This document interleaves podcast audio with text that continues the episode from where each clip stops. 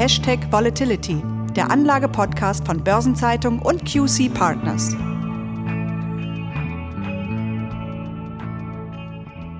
Liebe Zuhörerinnen und Zuhörer, herzlich willkommen zur 20. Episode von Hashtag Volatility, dem Anlage-Podcast von Börsenzeitung und QC Partners. Mein Name ist Franz Kongbui, ich bin Redakteur der Börsenzeitung und mein Gesprächspartner ist wie stets Thomas Altmann, Leiter Portfolio Management von QC Partners. Corona-bedingt nehmen wir diese Episode über ein Remote-Verfahren auf und bitten darum, die damit verbundene geringfügige Verminderung der Tonqualität zu entschuldigen. Die Märkte sind in Aufruhr und fest im Griff der Corona-Pandemie. Da weiß man fast gar nicht, worauf man seinen Blick richten soll. Wir haben uns entschieden, heute die Renditen von Anleihen unter die Lupe zu nehmen. Die Renditen deutscher Staatsanleihen sind auf dem tiefsten Stand seit März. Die komplette Bundkurve notiert unterhalb der Null. Dreijährige Bunds liegen bei minus 0,8 Prozent, Zehnjährige bei minus 0,6 und 30-Jährige bei minus 0,2. Damit verlieren 10- und 30-jährige Anleihen über die komplette Laufzeit jeweils 6 Prozent. Doch lassen Sie uns mit den Ursprüngen dieser Entwicklung beginnen, Herr Altmann, denn es kommt mir und sicherlich auch vielen von unseren Hörerinnen und Hörern schon wie eine Ewigkeit vor. Wie lange haben wir denn bereits negative Zinsen? Ja, den Anfang hat hier die Schweiz gemacht. Dort sind im Jahr 2011 die Renditen zweijähriger Staatsanleihen erstmals unter die Null gefallen. Und wann folgten die deutschen Anleihen? Das war ein Jahr später, im Jahr 2012. Dann haben wir auch in Deutschland die Null unterschritten. Das sind bald zehn Jahre. Welche Gründe sehen Sie für diese Negativzinsen? Ja, da gibt es zwei Gründe und beide liegen bei den Notenbanken. Der erste Grund ist der Einlagesatz der EZB, also der Zinssatz, zu dem Banken ihre überschüssige Liquidität bei der EZB parken können. Dieser wurde 2012 erstmals auf die Null gesenkt. Seit 2014 ist er negativ. Aktuell liegt dieser Einlagesatz bei minus 0,5 Prozent. Und da ist es wenig überraschend, dass Bundesanleihen diesen Zinsrutsch eins zu eins mitgemacht haben. Denn kurzlaufende Bundesanleihen sind für die Banken ja ebenfalls eine recht risikolose Alternative zum Parken ihrer Liquidität. Und der zweite Aspekt? Der zweite Aspekt sind die Kaufprogramme der Notenbanken. Im Fall von Deutschland eben die Kaufprogramme der EZB. Denn mit den Notenbanken ist ein extrem großer und mächtiger Käufer neu in den Markt eingetreten. Und ein so starker Nachfrageanstieg führt zwangsläufig zu höheren Preisen und im Umkehrschluss zu niedrigeren Renditen.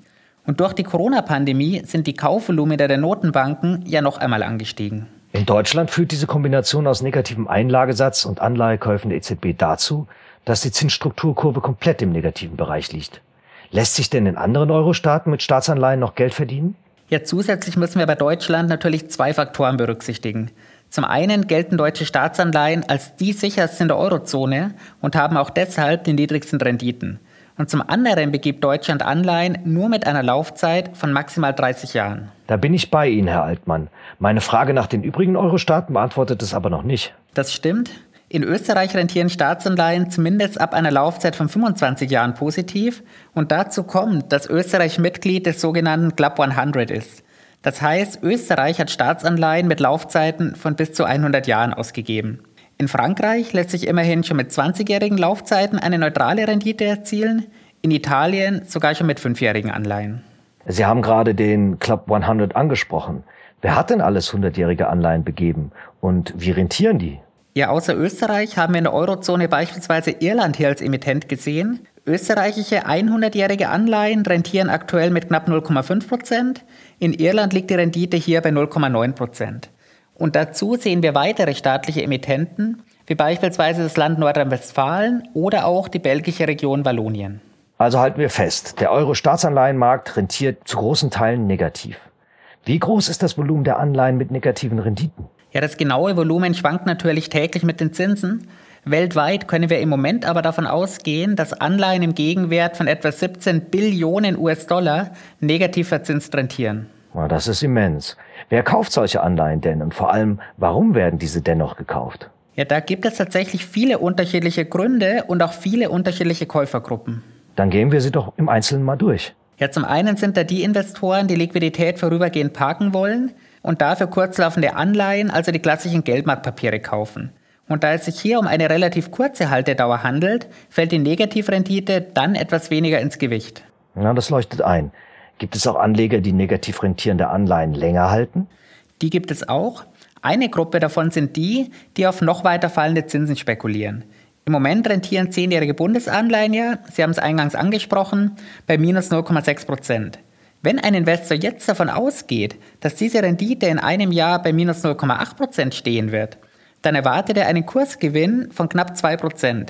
In der Summe aus Negativzins und Kursgewinn bliebe für diesen Investor innerhalb eines Jahres dann eine positive Rendite von 1,3% übrig. Aber auch diese Anlegergruppe hält die Anleihen ja nicht bis zur Endfälligkeit. Was ist mit Investoren, die diese Papiere noch länger halten? Das sind dann häufig Anleger, die die Anleihen nicht isoliert betrachten, sondern im Portfoliokontext. Die Korrelation zwischen Aktien und Anleihen ist negativ. Und das bedeutet, Anleihen steigen meist dann im Kurs, wenn Aktien fallen. Und damit dienen Anleihen sowohl als Diversifikations- als auch als Absicherungsinstrument. Und für diese Absicherung sind Anleger eben bereit, Geld zu bezahlen. Und gibt es daneben noch weitere strategische Käufer? Die gibt es. Eine große Gruppe sind Versicherungen und Pensionsfonds. Diese decken damit ihre zukünftigen Zahlungsverbindlichkeiten. Und da der Gegenwartswert dieser zukünftigen Verbindlichkeiten eben mit einem Zins im Bereich der Staatsanleiherendite berechnet wird, bewegen sich Staatsanleihen und Verbindlichkeiten dann im Gleichschritt. Aber es gibt doch sicher auch Fälle von Käufern, die praktisch von ihrer Aufsicht in negativ rentierende Anleihen getrieben werden. Das sind vor allem die Banken. Und die Banken haben gleich zwei Vorteile aus der Investition in Staatsanleihen. Zum einen haben Staatsanleihen eine maximale Anrechnung bei der Ermittlung der LCR. Das ist die Liquidity Coverage Ratio, also die Kennzahl, bei der erstklassige liquide Anleihen ins Verhältnis zu den Nettomittelabflüssen der kommenden 30 Tage gesetzt werden. Und dazu kommt noch, dass Banken ihre Staatsanleihen wiederum bei der EZB hinterlegen können. Ja, es sind ja schon mal eine Menge Anleger, die diese Anleihen kaufen müssen oder wollen. War es das damit jetzt? Ja, über eine ganz große Gruppe haben wir bis jetzt nur zum Teil gesprochen. Wir haben mit der EZB ja noch die Notenbank, die negativ verzinste Staatsanleihen im Rahmen ihrer unterschiedlichen Kaufprogramme über die nationalen Notenbanken erwirbt. Und neben den Käufen der EZB sehen wir noch Käufe von ausländischen Notenbanken. Diese kaufen Euro-Staatsanleihen, um so die Wiesenreserven in Euro aufzubauen. Also gut, es gibt einen Haufen Käufer, die negative Renditen akzeptieren. Was können die Anleger machen, die trotz des aktuellen Umfelds mit Anleihen Geld verdienen wollen? Ja, eine Möglichkeit sind hier die Unternehmensanleihen.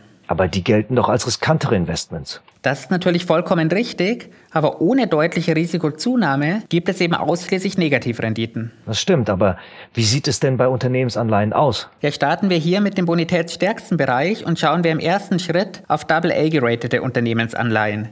Diese gelten als sicher und das Ausfallrisiko als minimal. In diese Kategorie fallen beispielsweise Anleihen der Allianz. Aufgrund der hohen Sicherheit sind hier die Renditen allerdings bei Laufzeiten von bis zu acht Jahren negativ. Und auch mit längeren Laufzeiten lässt sich hier kaum Geld verdienen. Wer also Geld verdienen will, muss niedrigere Ratings in Kauf nehmen. Genauso ist es. Und auch bei A-gerateten Unternehmensanleihen gestaltet sich das Geldverdienen nicht ganz einfach. Single A-geratete sind Anleihen, die S&P zwar ebenfalls als sicher bezeichnet, allerdings nur mit der Einschränkung, wenn keine schwerwiegenden Ereignisse entweder die Gesamtwirtschaft oder die spezifische Branche negativ beeinflussen. Diese Gruppe der mit Single-A gerateten Unternehmen ist in Deutschland recht groß und prominent bestückt. Dazu zählen beispielsweise BASF, Linde, BMW und auch SAP. Aber auch hier lässt sich erst ab Laufzeiten von sechs Jahren Geld verdienen. Mit Triple B haben wir ja noch eine weitere Ratingklasse, die in den Investment-Grade-Bereich, also in den Bereich Anleihen hoher Bonität fällt. Ganz genau. Und das sind dann Anleihen, die S&P als eher durchschnittlich ansieht und nicht als sonderlich sicher. Schon kleinere Verschlechterungen der Wirtschaft können hier zu Problemen führen. In diese Gruppe fallen dann Unternehmen wie die Deutsche Telekom, Bayer und Continental. Als Ausgleich für das damit verbundene höhere Risiko rentieren hier schon dreijährige Anleihen positiv – 30-Jährige bringen sogar eine Rendite von plus einem Prozent. Gut. Verlassen wir den Investment-Grade-Bereich und gehen noch tiefer. Non-Investment-Grade meint Anleihen mit niedriger Bonität. Wie viel mehr ist hier zu holen? Ja, die nächste Stufe ist dann Double B. S&P spricht hier von spekulativen Anleihen, bei denen Probleme der Wirtschaft höchstwahrscheinlich zu Ausfällen führen werden. Und das sind damit Anleihen, die schon in die Kategorie der High Yield oder Junk Bonds fallen. In dieser Gruppe finden wir beispielsweise die Lufthansa. Und hier lassen wir das Negativzinsumfeld endgültig hinter uns. Die Kurve beginnt hier bei kurzen Laufzeiten praktisch auf der Null. Siebenjährige Anleihen rentieren hier mit durchschnittlich 2%, 20-jährige schon mit 3%. Ein interessanter Überblick. Die noch spekulativeren Ratingbereiche B und Triple C wollen wir jetzt mal außer Acht lassen. Stattdessen eine andere Frage. Gibt es noch weitere Möglichkeiten, mit Euroanleihen Geld zu verdienen? Ja, eine weitere Möglichkeit sind in Euro ausgegebene Staatsanleihen von Nicht-Euro-Staaten. Aber auch hier hängt die Rendite wieder sehr stark von der Risikotoleranz der Anleger ab. Bitte geben Sie mir ein Beispiel dazu. Ja, polnische Anleihen sind mit A- geratet. Hier rentieren zehnjährige Anleihen noch knapp unter der Nulllinie. Kroatische Euro-Anleihen sind mit Triple B etwas schlechter eingestuft. Dafür lässt sich dann aber auch schon ab einer Laufzeit von drei Jahren Geld verdienen. Ebenfalls mit Triple B ist Mexiko bewertet. Und hier ist besonders interessant, dass es hier eine 100-jährige Anleihe in Euro gibt, die aktuell knapp 4% abwirft. Noch schlechter von der Bonität ist es um türkische Euro-Anleihen bestellt. S&P sieht hier eine Bonität von Single B. Dementsprechend startet die Kurve hier mit 2,5% für ein Jahr. Bei sechs Jahren liegen wir dann schon bei 5%. Es wird also in allen Bereichen deutlich, dass es keinen risikofreien Zins mehr gibt, sondern nur noch zinsloses Risiko. Kommen wir zu Ihrem eigentlichen Schwerpunkt und schauen wir auf die impliziten Volatilitäten. Was beobachten Sie hier, Herr Altmann? Ja, die implizite Volatilität der Bundesanleihen ist im Moment relativ niedrig.